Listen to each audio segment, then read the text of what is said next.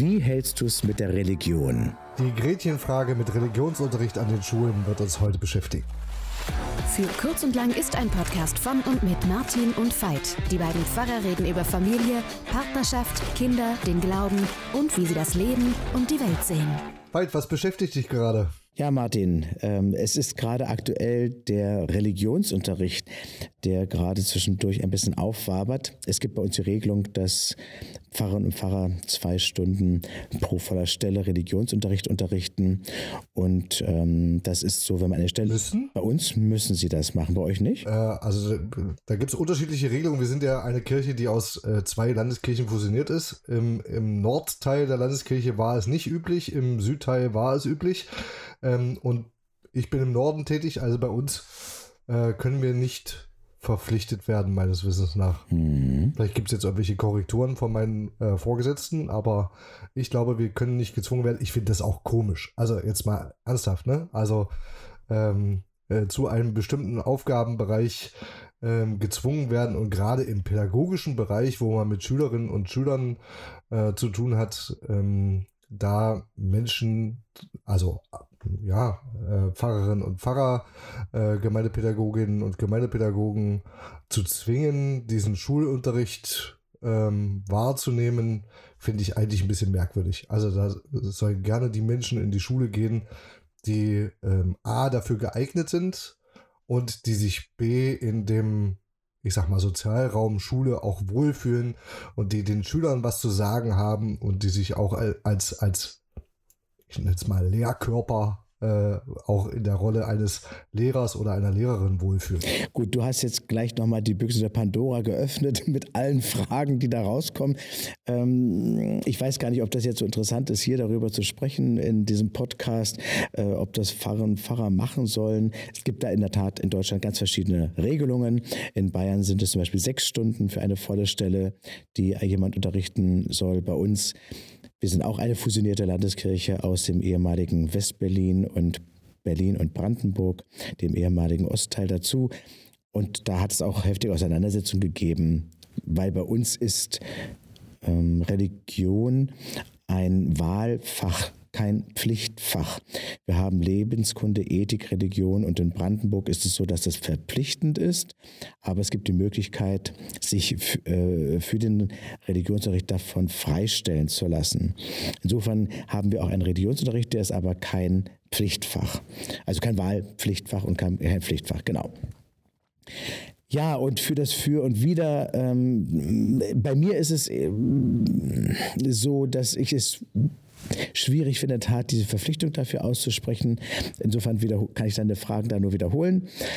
Gleichzeitig äh, will ich gerne auch nicht verhehlen, dass ich selber vor langer Zeit gegen die Einführung eines Pflichtfaches oder eines Wahlpflichtfaches Religion gewesen bin.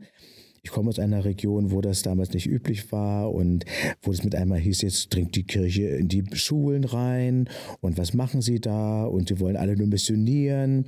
Und äh, da dachte ich, das ist jetzt gerade nicht der Weg, der gut ist, um Leute im Prinzip für ja, Kirche äh, zu öffnen, kontraproduktiv. Deswegen habe ich das damals nicht unterstützt. Ich habe dann selber im Religionsunterricht gearbeitet mit Berufsschülerinnen und Berufsschülern und finde religiöse Bildung in der Tat trotzdem sehr wichtig. Und die finde ich wichtig auch für Schülerinnen und Schüler in der Schule, religiöse Bildung. Wie siehst du das? Auf jeden Fall, aus, aus äh, ganz unterschiedlichen äh, Gesichtspunkten.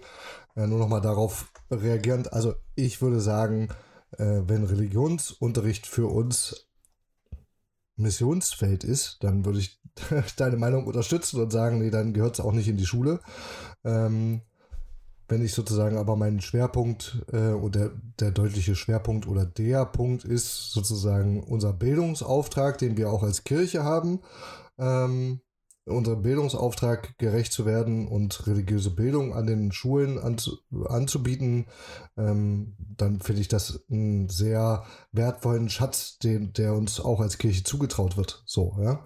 Ähm, Und deswegen sage ich ja auch, es sollen die machen, äh, also die hauptamtlichen Mitarbeitenden, die sich in diesem Raum Schule auch wohlfühlen. Also ich bin selber äh, Gemeindepädagoge ähm, und habe gesagt, nee, der Raum Schule, selbst als Pädagoge, ist mir da nichts. Ich bin eher der Freizeitpädagoge, ja. Also ich mache gerne was mit Jugendlichen und mit Kindern irgendwie in, in deren Freizeit und äh, wo sie quasi freiwillig unsere Angebote wahrnehmen und damit äh, viel Freude hinkommen. Jetzt mal nicht will nicht sagen, dass man nicht auch zum Religionsunterricht mit Freude gehen kann. Ähm, aber der Freiwilligkeitsaspekt spielt für mich eben eine ganz äh, wichtige Rolle in, in meiner pädagogischen Haltung. Ähm, finde es aber trotzdem wichtig, dass es ähm, ja Kolleginnen und Kollegen gibt, die an den Schulen eben ähm, Religionsunterricht anbieten, ähm, weil ich denke, ähm, ja, christliche, die christliche Religion und die anderen Religionen ähm, prägen einfach sozusagen, also die haben unsere Geschichte geprägt. Unsere Geschichte ist nicht von, von, ähm, äh, von Religionen zu trennen eigentlich, weil das äh, oft die, die politische Geschichte oft auch eine religiöse und andersrum äh, war. Und ich denke, um so viele Dinge zu verstehen, ja, also Gemälde zu verstehen, Musik zu verstehen und so weiter, da, da spielt Religion und unsere, unsere religiöse Geschichte ähm, eine ganz wichtige Rolle und auch in Bezug auf Meinungsbildung und Allgemeinbildung sowieso. Mhm. Du hast jetzt äh, den Aspekt im Prinzip der geschichtlichen Bedeutung oder die, die Bedeutung der religiösen Kompetenz zur Deutung von Geschichte beschrieben. Ich will dir mal ein Beispiel nennen, wo ich sie heute ganz wichtig finde, dass Menschen eine religiöse Kompetenz haben. Wir reden zum Beispiel seit Martin Luther äh, von der Rechtfertigung durch Glauben allein und nicht durch Taten oder durch Leistung und weiß ich was alles. Und das klingt jetzt wirklich wie 500 Jahre alt, Rechtfertigung durch Glauben. Und damit wird man auch kein Schüler oder kein Lehrer eigentlich äh, hinter irgendwas hervorholen können. Wenn ich mir aber angucke, wie wichtig es ist, und zwar nicht nur für Schülerinnen und für Schüler, aber auch für Sie, wie viele Likes Sie bekommen, wie viele Followers Sie haben, wie viele Leute jemandem folgen, dann ist der Rechtfertigungsgedanke, der mit einem alten Wort daherkommt, so was hochaktuelles. Besteht meine menschliche Existenzberechtigung, besteht meine Würde, meine Anerkenntnis aus dem, was ich leiste oder was andere für gut halten und bewerten? Und ähm, der christliche Glaube, das hat jetzt nichts mit Martin Luther zu tun, sondern da sind wir uns Katholiken und ähm, auch einig, es geht nicht darum, was wir leisten als erstes, sondern dass wir zuerst aus einer Liebe herausleben, aus einer Würde herausleben dürfen und daraus vielleicht auch etwas leisten können. Vielleicht noch nicht mal müssen. Das ist ein anderes Thema.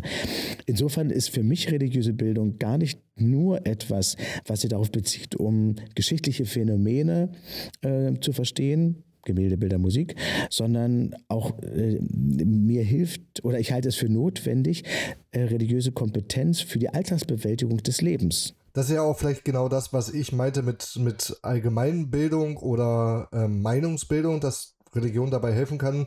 Vielleicht trifft es das der Begriff Persönlichkeitsbildung besser, weil ich denke, dass wir als Religion oder beziehungsweise die Religionen überhaupt ähm, immer natürlich auch Antworten ähm, haben, die vielleicht jetzt eben, wie du sagst, ja, heute noch Relevanz haben, auch wenn sie vielleicht 500 Jahre alt sind. Äh, aber wir eben Antworten haben, äh, die jungen Menschen dabei helfen können ähm, bei ihrer Persönlichkeitsbildung. Mhm. Also insofern ja, Meinungsbildung, auch Kompetenz von Verständnissen schließt für mich die persönliche, wie du gesagt hast, mit ein. Für mich ist Religion eine Möglichkeit, und ich finde eine, die man kennenlernen sollte, die zur Lebensbewältigung helfen kann, sowohl der individuellen wie auch, was können wir daraus lernen, ein gemeinschaftliches Leben zu gestalten, in einer Gruppe, in Ländern oder zwischen Nationen. Das heißt nicht, dass, ich würde auch nicht sagen, dass äh, wir den Anspruch haben darauf, wir sind diejenigen, die die einzigen Antworten zu geben haben, aber wir können für den Bildungsprozess und es geht darum, dass ich mir eine Meinung, hast du gesagt, bilde, dass ich äh, einen Zuwachs habe, dass ich Tools bekomme, dass ich Interpretationsmöglichkeiten bekomme oder sogar auch Probehandeln, sagen wir immer gerade ganz dazu. Und da ist Religiosität eine Möglichkeit, ist auch eine Gefahr und deswegen gehört zur religiösen Bildung für mich auch, wo beginnt Missbrauch. Was kann ich tun, um mich vor Missbrauch von Gruppen und Meinungen auch zu schützen? Es geht also nicht nur um ein Zugewinn im Sinne von Benefit zur Bewältigung, sondern religiöse Bildung soll auch dem Schutz dienen, damit ich meine Würde, damit die nicht von anderen verletzt wird. Ja, auch Persönlichkeitsbildung durch, durch Abgrenzung. Ne? Also es muss genauso gut auch äh, religiöse Inhalte geben, die im Religionsunterricht in Anführungsstrichen vermittelt werden, ähm, gegen die ich mich auch abgrenzen kann und sagen kann, nee, das ist nicht meins. Aber interessant zu wissen, dass es sowas gibt, ja, oder interessant zu wissen, dass es äh, Menschen gibt, die das oder jenes glauben, oder ähm, ja, also es ist einfach irgendwie interessant zu wissen und nur dadurch, dass ich das weiß, kann ich mich eben auch davon, nur wenn ich das weiß, kann ich mich eben davon auch abgrenzen. Hm. Hast du eigentlich äh, am Religionsunterricht teilgenommen? Äh, nein. Also äh, eine gewisse in Grundschulzeit schon und die ersten Jahre am, am Gymnasium dann später auch, aber dann irgendwann ähm, irgendwann auch nicht mehr. Und es war, ähm, also hier in, in Sachsen-Anhalt ist es ja in Anführungsstrichen nur Pflichtfach, ähm, Wahlpflichtfach, wenn parallel zum Religionsunterricht eben auch Ethikunterricht angeboten werden kann. Ähm, das heißt also, dafür müssen die Lehrkräfte eben da sein. Ähm, und dadurch, dass es zu meiner Zeit äh, lange Zeit keine, also zu meiner Abiturzeit und auch kurz davor keiner ähm, keinen Ethikunterricht äh, gab oder angeboten werden konnte, war das war das quasi nur Wahlfach. Man konnte Religion belegen oder man hatte eben frei. Und als junger Mensch, naja. Hm. Ja, Religionsunterricht für und wieder äh, erteilt durch GemeindepädagogInnen, PfarrerInnen, aber auch überhaupt seid ihr dafür, dass es Religionsunterricht geben soll? Alternativ, fakultativ, Wahlpflicht als Pflichtfach. Was sind eure Erfahrungen mit Religionsunterricht? Das würde uns interessieren. Schreibt uns gerne podcast für kurz und lang.de oder auf Instagram gerne eine Nachricht. Wir freuen uns auf eure Rückmeldungen und wünschen euch alles Gute. Bis zum nächsten Mal. Und tschüss. Gedankenstrich. Was sich nicht reparieren lässt, ist auch nicht kaputt. Alf der Außerirdische.